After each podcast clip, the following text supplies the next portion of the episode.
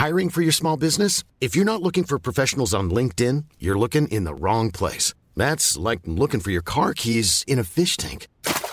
LinkedIn helps you hire professionals you can't find anywhere else, even those who aren't actively searching for a new job but might be open to the perfect role. In a given month, over 70% of LinkedIn users don't even visit other leading job sites. So start looking in the right place. With LinkedIn, you can hire professionals like a professional. Post your free job on linkedin.com slash people today.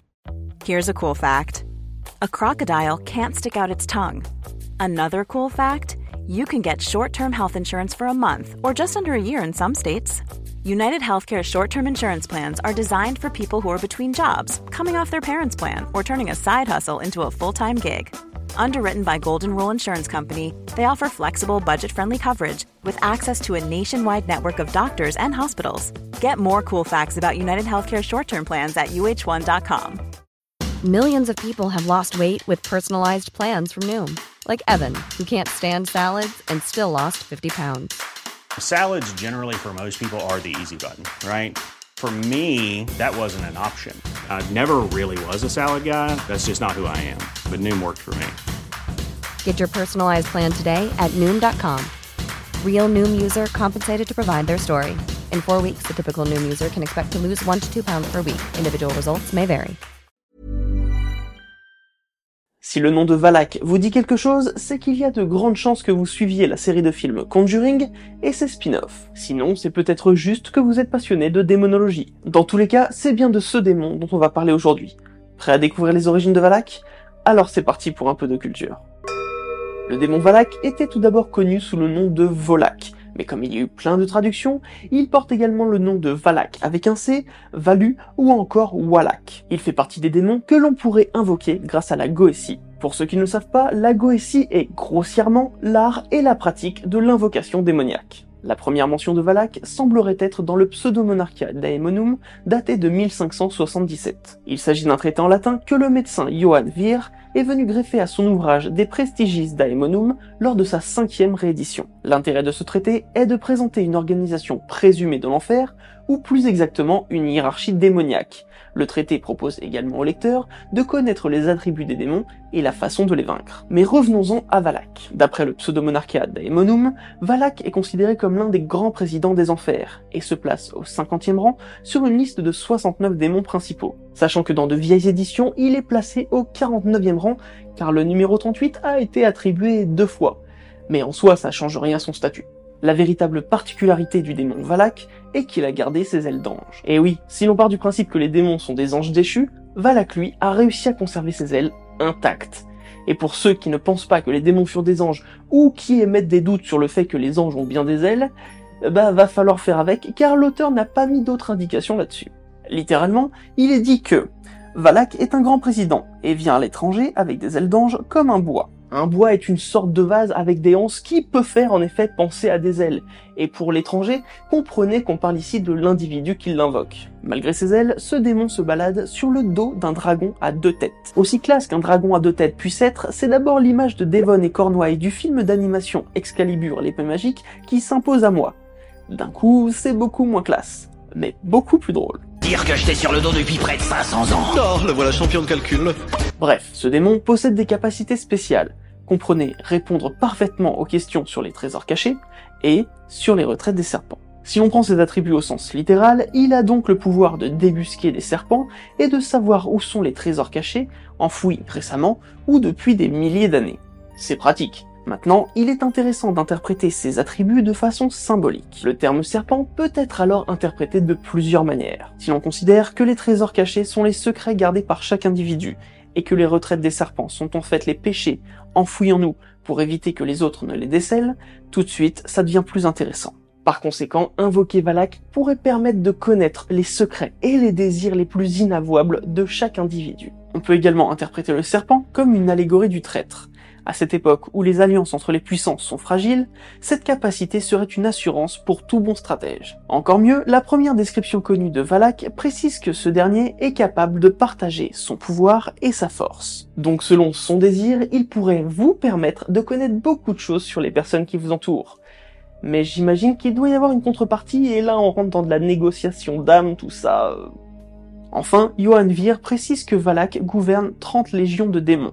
Sachant qu'il est communément admis qu'une légion démoniaque comporte 6666 démons, je vous laisse faire le calcul du nombre d'individus qu'il a sous ses ordres. Au milieu du XVIIe siècle, Valak apparaît dans le très célèbre grimoire nommé le Lémégéton.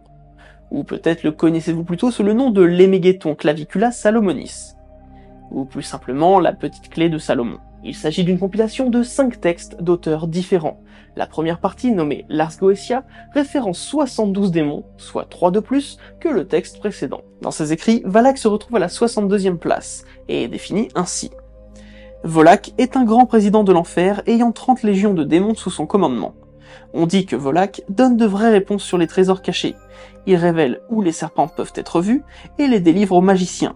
Comprenez l'invocateur, on dit qu'il apparaît comme un petit garçon pauvre avec des ailes d'ange sur un dragon à deux têtes. Après cette description, il est important de noter qu'il existe de petites différences avec la description d'origine. Volak est bien l'un des grands présidents aux enfers, mais selon l'auteur, il apparaît sous la forme d'un petit garçon pauvre avec des ailes d'ange. Ok, c'est subtil, mais le fait qu'il apparaisse sous cette forme pourrait placer notre démon comme étant un ancien chérubin ou un ancien séraphin, ces deux catégories d'anges étant définies comme des enfants depuis le Moyen Âge, et c'est ce qui aurait pu influencer l'auteur sur le choix de la description. Cela justifierait également la place de Valak dans la hiérarchie démoniaque, puisqu'il s'agissait dans un premier temps d'un ange très important. Le côté pauvre de l'enfant pourrait soit faire référence à la pitié qu'il chercherait à susciter avec son apparence afin de mieux piéger les humains, soit au fait que Valak est malheureux de son sort actuel. Pour le reste, la description est identique. En 1818, Colin de Plancy répertorie Volak dans son dictionnaire infernal, et le définit ainsi. Volak, grand président aux enfers. Il apparaît sous la forme d'un enfant avec des ailes d'ange, monté sur un dragon à deux têtes. Il connaît la demeure des planètes et la retraite des serpents. Trente légions lui obéissent. De nouveau, l'idée du chérubin est reprise. D'ailleurs, il faudra attendre la sixième réédition du Dictionnaire infernal pour que l'on retrouve l'illustration la plus connue de Valak, faite par Louis le Breton. Une différence majeure par rapport aux deux descriptions précédentes se trouve dans les attributs du démon, puisque De Plancy écrit qu'il connaît la demeure des planètes. Et là, j'ai beau chercher, à part pour des réponses astronomiques, euh, je vois pas. De toute façon, tout cela n'a pas beaucoup d'importance, puisque Colin de Plancy a défini le pseudomonarchia daemonum comme l'inventaire de la fausse monarchie de Satan. Il faudra ensuite attendre 1904 avec le grimoire La Goetia Petite Clé de Salomon pour revoir le nom de Valak. Il s'agit d'un livre édité par le très fameux Aleister Crowley, qui est en fait une réadaptation de Lars Goetia dont j'ai parlé plus tôt. Parmi les retouches effectuées par Crowley et son traducteur S.L. MacGregor Maters, on retrouve Valak qui se voit pour la première fois affublé d'un sceau. Le grimoire de Crowley a eu un tel succès qu'il est aujourd'hui très rare de voir Valak dissocié de ce sceau. De plus, Valak se voit passer de 30 à 38 légions sous son contrôle, avec la mise à jour effectuée par Crowley. Mais malgré le temps et les légères transformations que Valak a subies, s'il est aujourd'hui aussi connu, c'est bien grâce au cinéma, et plus précisément grâce au réalisateur de Conjuring, James Wan. Car oui, la nonne flippante que Lorraine Warren voit dans le film Conjuring 2 est bien le démon Valak. Du coup, on est en droit de se demander pourquoi une nonne? Pour être clair, j'en sais rien.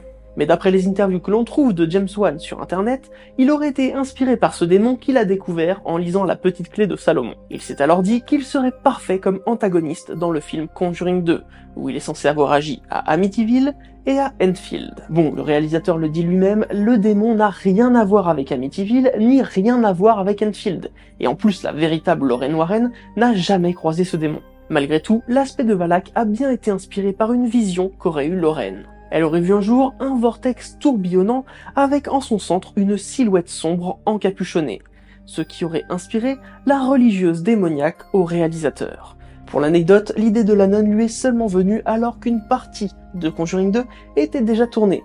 Les acteurs ont dû jouer certaines scènes sans connaître l'aspect du démon. Mais au-delà des films et des livres, si James Wan a pu s'inspirer librement d'un démon décrit au XVIe siècle, il y a de fortes chances pour que Valak soit lui-même inspiré de personnages historiques. Certains pensent que Valak tirerait ses traits du dieu grec Hermès. Le dragon à deux têtes serait une réinterprétation de son caducé sur lequel on retrouve justement deux serpents. Cela pourrait également expliquer les ailes attribuées à Valak, puisque le caducé est lui-même surmonté d'une paire d'ailes qui permettent à Hermès de se déplacer à grande vitesse. D'autres théories suggèrent de chercher l'origine de Valak directement dans la Bible. Bien que ce démon n'y soit jamais mentionné, il existe cependant un protagoniste qui porte un nom assez ressemblant.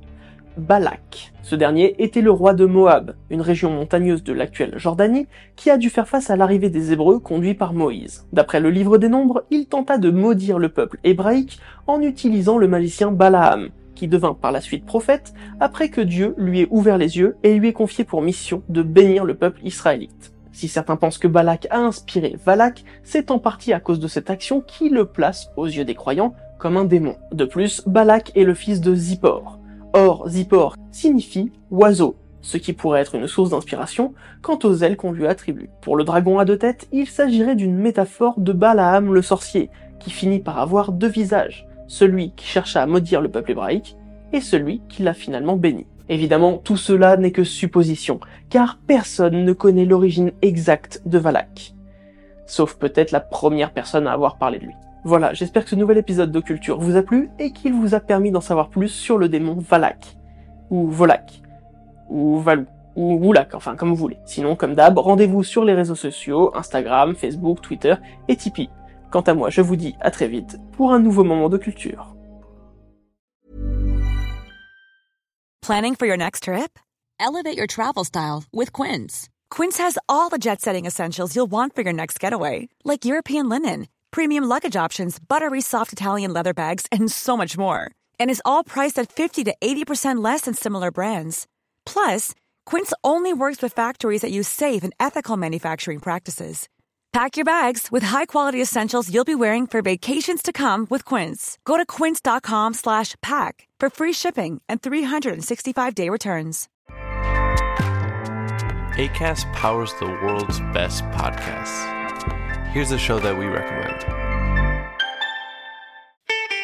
I'm Ina Garten. Welcome to Be My Guest, the podcast. One of the best gifts you can give friends is spending time together. But what's even better than that? Cooking with them. On Be My Guest, the podcast, new friends and old stop by my barn for some conversation and great cooking. We talk about food, life, and everything in between. Listen to Be My Guest, the podcast with me, Ina Garten, and join us wherever you get your podcasts.